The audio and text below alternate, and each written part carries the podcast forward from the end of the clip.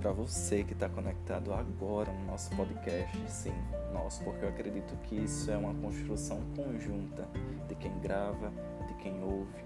Então, se aconchegue, puxe a sua cadeira, deite em sua cama, corra em sua esteira, esteja onde estiver, seja muito bem-vindo, muito bem-vindo. Eu sou Guilherme Gadelha, radialista, e resolvi criar esse podcast para falar um pouco sobre o dia a dia, falar algumas reflexões sobre a minha profissão, sobre questões do mercado, enfim, vários conteúdos que vocês vão se identificar, tá? Esses dias eu estava muito reflexivo aqui em casa sobre uma pergunta que me fizeram, que foi a seguinte, a seguinte situação. Chegaram e perguntaram que eu era formado, e aí eu respondi que era radialista. E aí responderam: Ah, então você trabalha. Respondeu assim: Perguntaram, retrucaram: Ah, então você trabalha no rádio. E isso me pegou muito, sabe? Porque o radialista, ele não necessariamente tem que estar dentro do rádio para ser um radialista. Né? Não vai só para locução, vai além disso. Que inclusive eu liberei um conteúdo desse no meu IGTV, no Instagram, quem quiser conferir lá, arroba Gadelha Guilherme, né, eu falei um pouco sobre o que faz um radialista. E o porquê que isso me pegou tanto. Porque a gente se cobra muito, sabe? Desde a escolha do, do curso que a gente quer prestar vestibular. Eu lembro que quando eu escolhi o curso de radialismo, eu tinha tentado para publicidade uma vez. E aí eu escolhi o curso de radialismo porque eu vi uma grade muito completa. Que aí você poderia trabalhar na TV, rádio, na internet, e eu ficava pensando, poxa, um mundo de possibilidades. Então eu não vou ficar preso somente nas questões publicitárias. Né? Eu vou poder estar dentro da televisão, dentro do rádio, dentro das agências de publicidade. Vou ser um profissional multiuso.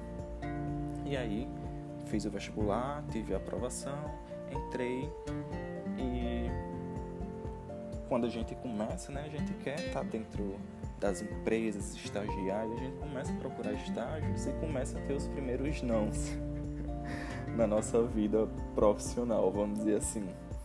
É, eu lembro que eu fiz, acho que cinco seleções, se eu não estou enganado, contando entre agências de publicidade e empresas que tinham ah, os profissionais da comunicação dentro da empresa sem ser agência, né? E aí eu lembro de um que olhou para mim e disse assim: "Ah, você é muito bom, mas você não tem tanta experiência acadêmica. Isso eu tenho medo". Aí eu parei, eu disse: "Certo, não tenho experiência acadêmica porque eu estava no segundo período. E mas eu sou muito bom, mas eu não sou muito bom ao ponto de assumir essa vaga". Mas enfim. E aí consegui um, um estágio em uma agência de publicidade, passei seis meses.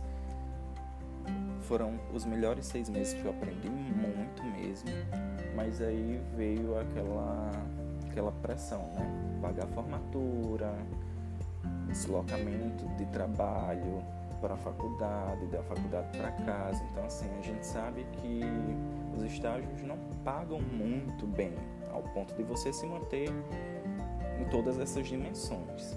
Né? Pelo menos eu não, porque né, eu sou de classe média muito baixa, para não dizer outra coisa. Mas enfim, né, consegui sair, eh, sair do estágio, tentei procurar um emprego de carteira assinada, consegui esse emprego e não era da área. E muita gente vinha me falar, ah, mas você está fazendo curso de comunicação social, em radialismo, mas está trabalhando em, em, em outra área por quê, não sei o quê. E isso me doía muito, sabe? Porque a cobrança ela não é só do outro, ela é nossa também. E a autocobrança, ela é muito mais forte. Porque imagina só, eu tinha o quê? 19 para 21 nesse período. E aí, apesar de tipo, ah, ser maior de idade e tudo mais, a gente não tem um psicológico, uma consciência muito formada. Porque assim, quem entra no curso quer estar empregado naquela área. E nem sempre acontece isso, sabe? Então, assim, eu me cobrava demais até projetar, planejar né, um, uma saída. É, comecei, não estando na minha área, mas disse, botei em minha cabeça que aquilo ali seria para o meu futuro. Eu tentaria absorver o máximo possível dentro da empresa, todas as áreas, todos os segmentos, inclusive o de marketing, né, o, o da área da comunicação, o da área de eventos. E iria consumir isso ao ponto de, quando eu tiver uma oportunidade, vou usar isso ao meu favor. E foi assim que fiz. Consegui uma vaga dentro do setor de marketing e eventos da empresa onde eu trabalho atualmente e me formei, teve a festa de formatura. Mas aí eu queria falar para você, com você, que ainda não conseguiu estar tá atuando na sua área. Longe de ser um, aqui um canal de dicas, ai, faça isso, faça aquilo, não. Mas o que eu faria, o que eu faço, para não me, me cobrar tanto. A autocobrança ela é, é muito forte, isso é um julgamento pesado, porque ah, o outro ali está cobrando, ah, não passou na OAB, terminou o curso de direito e ainda não passou na OAB, não é advogado, ah, nutricionista fora do peso. Então assim, existe uma cobrança do, do outro muito grande. Então se a gente começa a colocar esse peso dentro de nós, se a gente começar a nos cobrar Dessa maneira, vai ficar ainda mais difícil. Então, se você está no curso e não conseguiu encontrar um estágio na sua área, tenha calma. Tente aproveitar o máximo possível da sua experiência acadêmica. Seja entrando em grupo de estudo, seja, sei lá, entrando em empresa júnior, fazendo trabalho extra, fazendo trabalho extra em que sentido? Ah, então uma disciplina e aí o professor passou um trabalho X. Então fiz esse trabalho X e quando eu estava pesquisando esse trabalho X vi esse outro. Então vamos praticar. Se é que vocês me entendem. Então tentem absorver o máximo possível da academia, né, da universidade, porque isso vai enriquecer demais vocês. E eu sei que o mercado de trabalho é totalmente diferente do que a gente aprende, entre aspas, dentro da universidade. Mas se a gente consegue absorver tudo isso, a gente vai colocar em prática um, um conteúdo, vamos dizer assim, muito bom. Ah, terminei a graduação e não consegui isso. Não consegui é, me estabelecer no mercado, não estou na minha área de atuação, estou trabalhando com telemarketing um exemplo. Se você está trabalhando com telemarketing ou com qualquer coisa que seja, tente pegar o máximo de experiência dentro dessa área que você está atuando.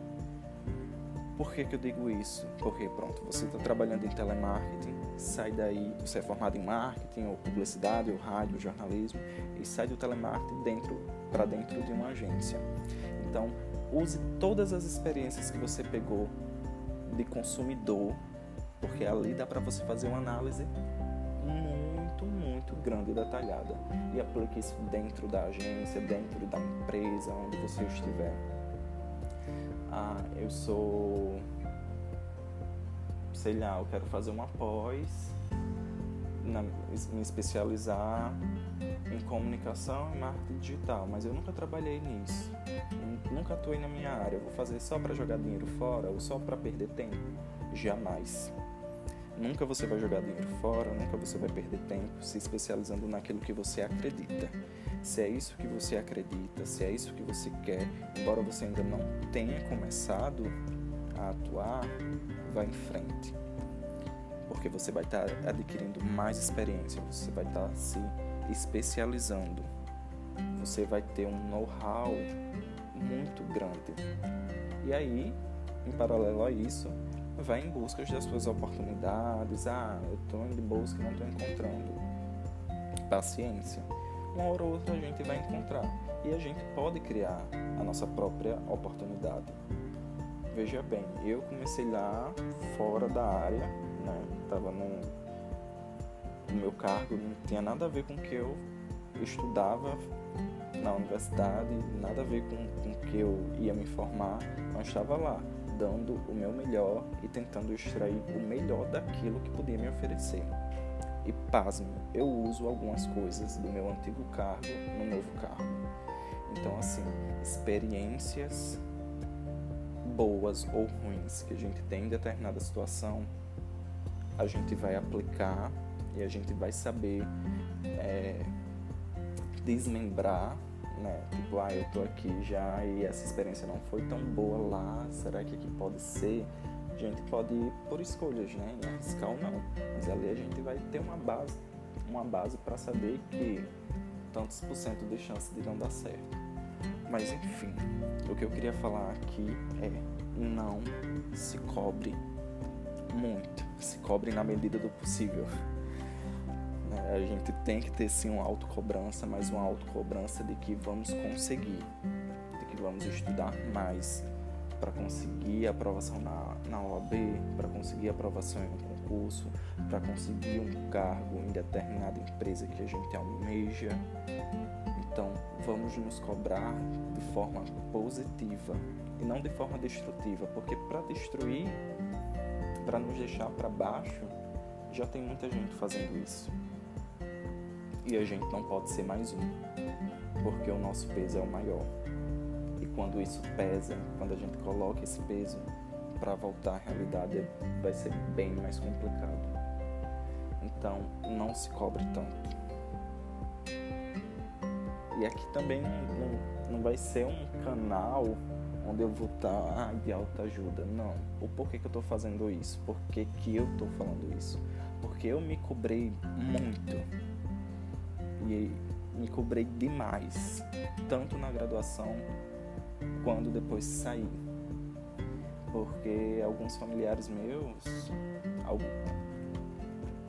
inclusive, né? Porque tem essa coisa dentro de casa infelizmente, ele veio e disse: Ah, você se formou em rádio, não sei o que, não, está trabalhando na televisão, não trabalha na área, mas eu trabalho na área.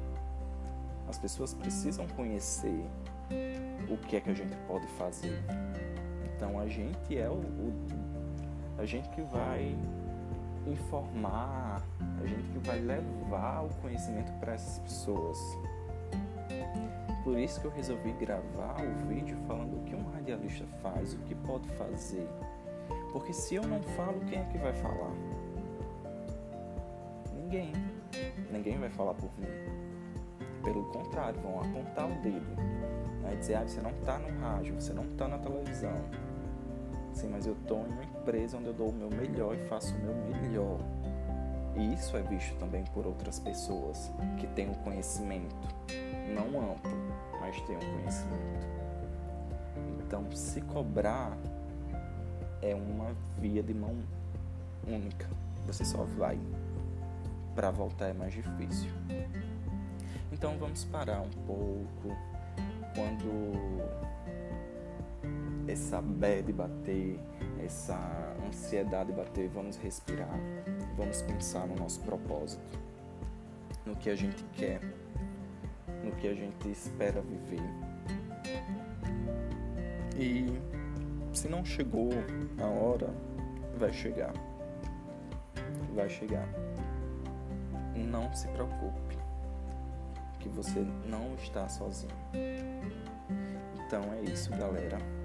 É, espero que vocês tenham gostado desse primeiro episódio. esse, é, esse podcast eu estou criando como uma válvula também de escape e para mostrar que a comunicação ela não está só no tete a tete, ela não está só no Instagram, no Facebook, ela não está só no vídeo, ela está no áudio também. Às vezes a gente subestima muito as outras plataformas. E isso aqui é para mostrar que sim, todas as plataformas são válidas. Então, até o próximo episódio e um beijo para vocês.